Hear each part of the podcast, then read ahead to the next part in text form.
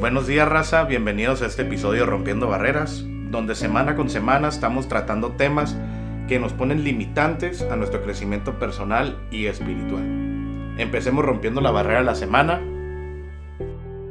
¿Qué onda raza? Pues venimos a invitarlos a la segunda parte de este episodio de la vocación. El pasado fue una vocación un poco más espiritual, eh, vocación de vida amorosa y de vida en general, ¿no? Que vivimos día a día.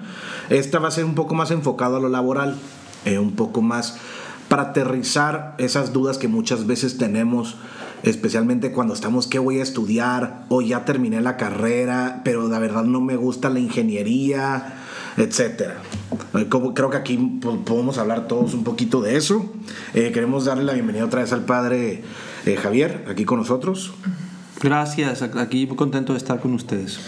Y bueno, pues vamos empezando yo creo que por, por esa última parte, ¿no? En lo personal, yo soy financiero y ni de chiste ejerzo eso.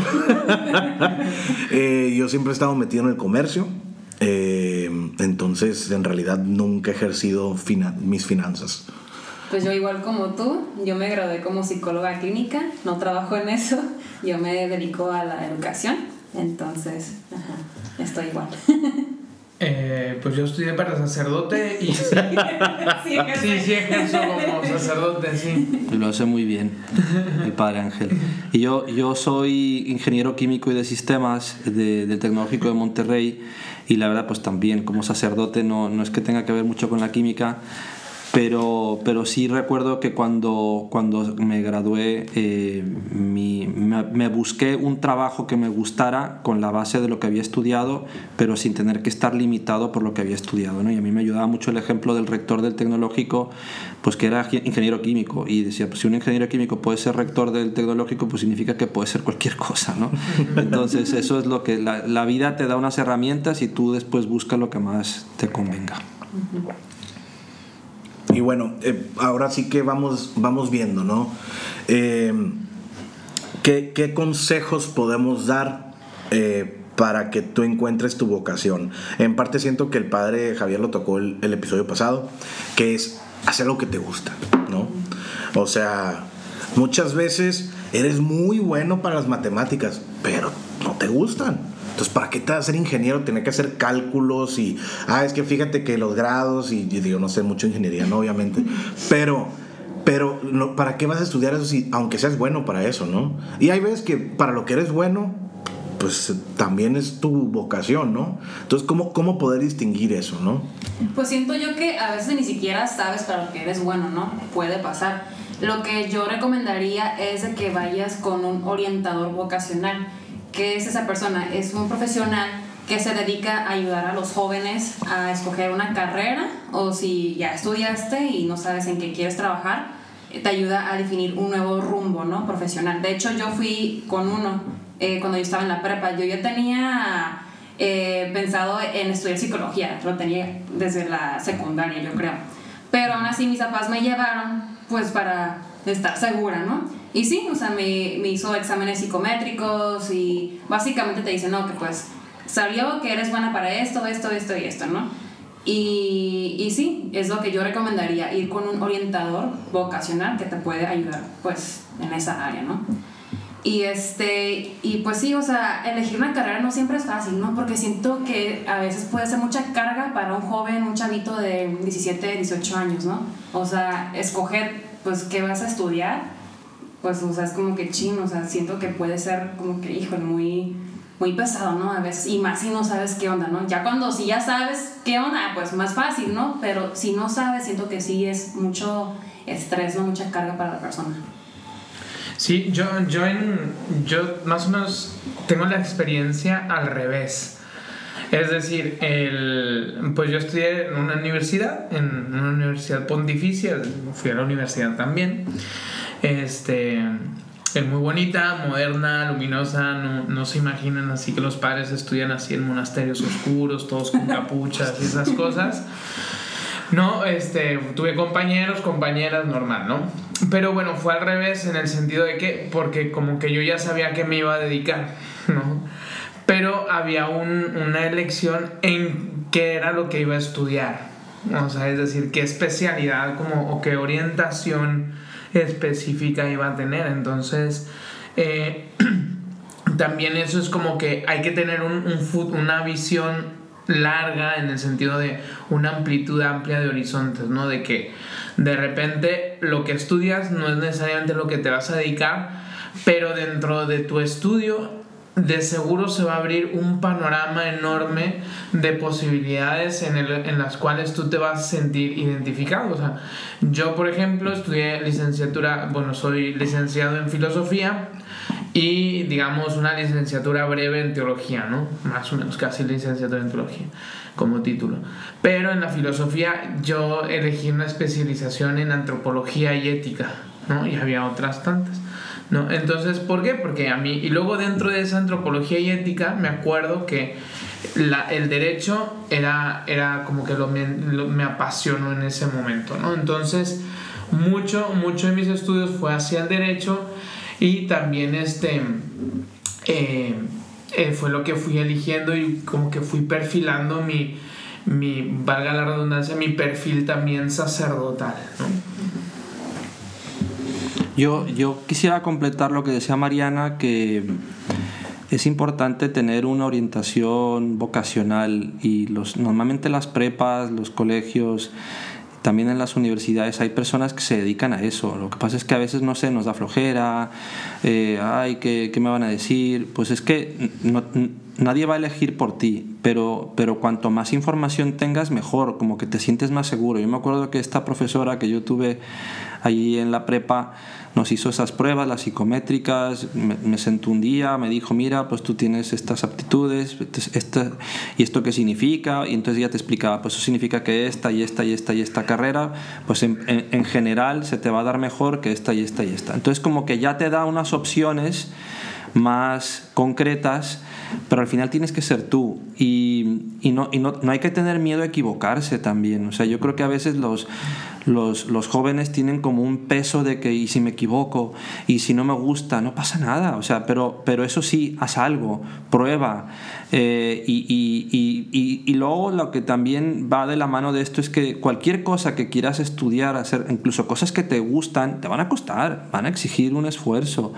El esfuerzo es buena señal porque, porque la vida es así. Entonces, yo creo que ese proceso de ir buscando la carrera a veces va de la mano con nuestra propia madurez, madurando, vamos encontrando lo que nos gusta, pero estoy totalmente de acuerdo, no nos condiciona. Cualquier cosa que estudies, cualquier cosa que elijas te va a ayudar a ser mejor persona y sobre la marcha te vas a ir dando cuenta si va por ahí o si tienes que cambiar un poquito el rumbo y eso te ayudará también a encontrar el trabajo que más te haga feliz. Así es, eh, ahora sí que en lo personal, yo iba a empezar la carrera en agronomía y fauna silvestre, porque yo desde chiquito siempre quería trabajar en los ranchos, desde que tengo uso de memoria. Eh, y empecé mi primer año, eh, unas clases muy interesantes, luego los Luego será otro tema porque sí está medio largo. Pero me acuerdo que regresé de la carrera y yo bien emocionado platicándole a mi abuelo, eh, que él, digamos, otro, otra de las formas de hacerlo es con un mentor, ¿no? Con alguien que ya lo hizo. Y mi abuelo, pues bueno, él se crió en el campo y, llegó a Tijuana en el 36. Eh, y pues lo que sabían hacer era, era campo, era rancho, eran vacas. Entonces toda su vida se dedicó a eso. Y le dije, fíjate que vi esto y vi esto y vi esto. Y me dijo, oye, mijo, te hago una pregunta.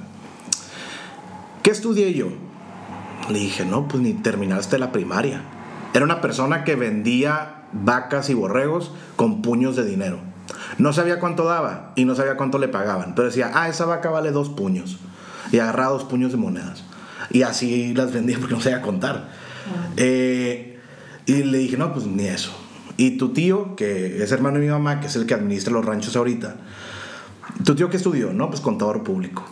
¿Y qué tiene que ver eso con el rancho? No, pues nada.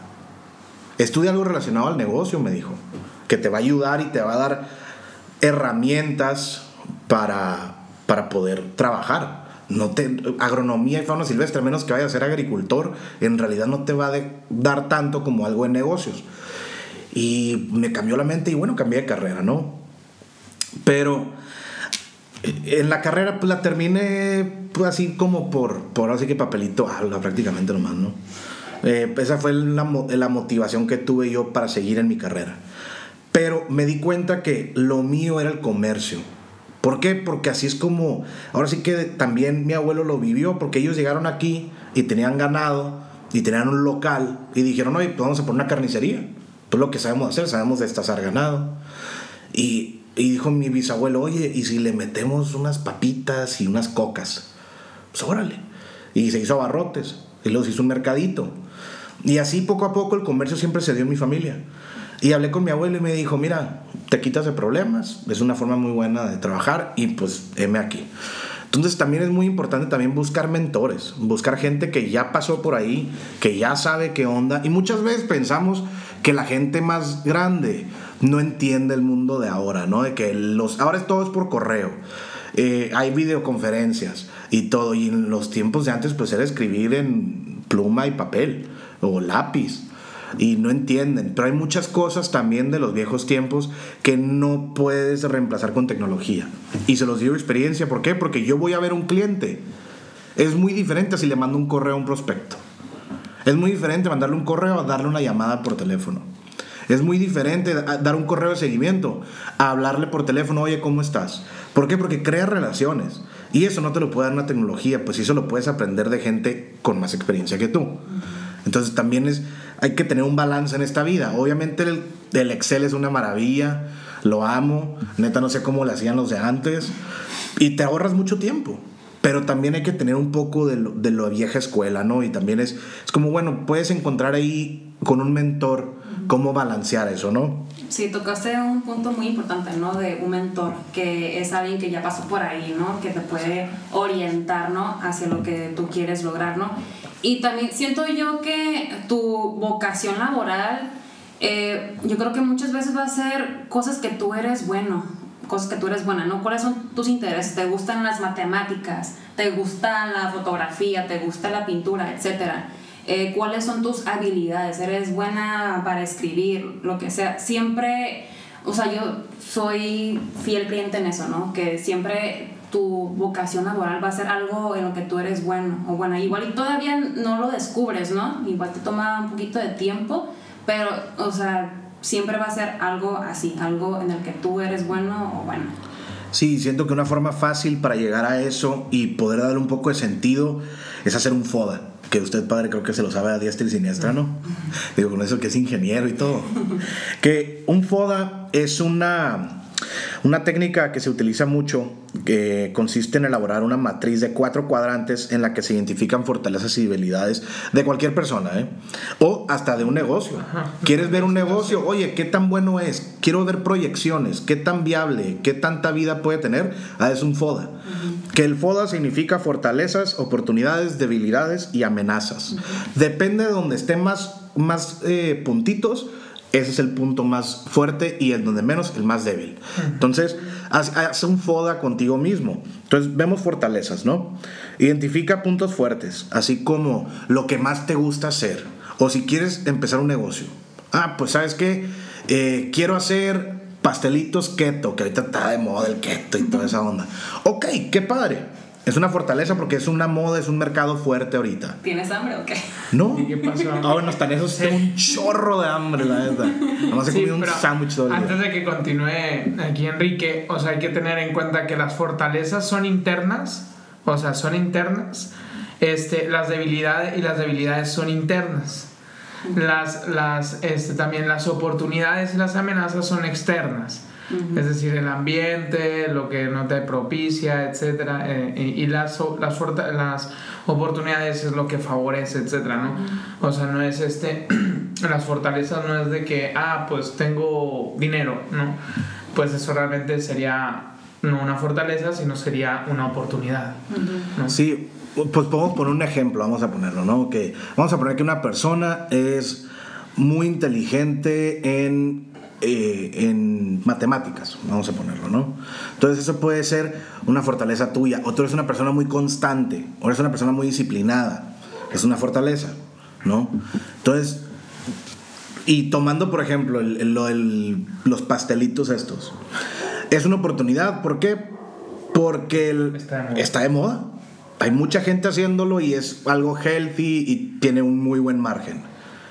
¿Cuál es la amenaza?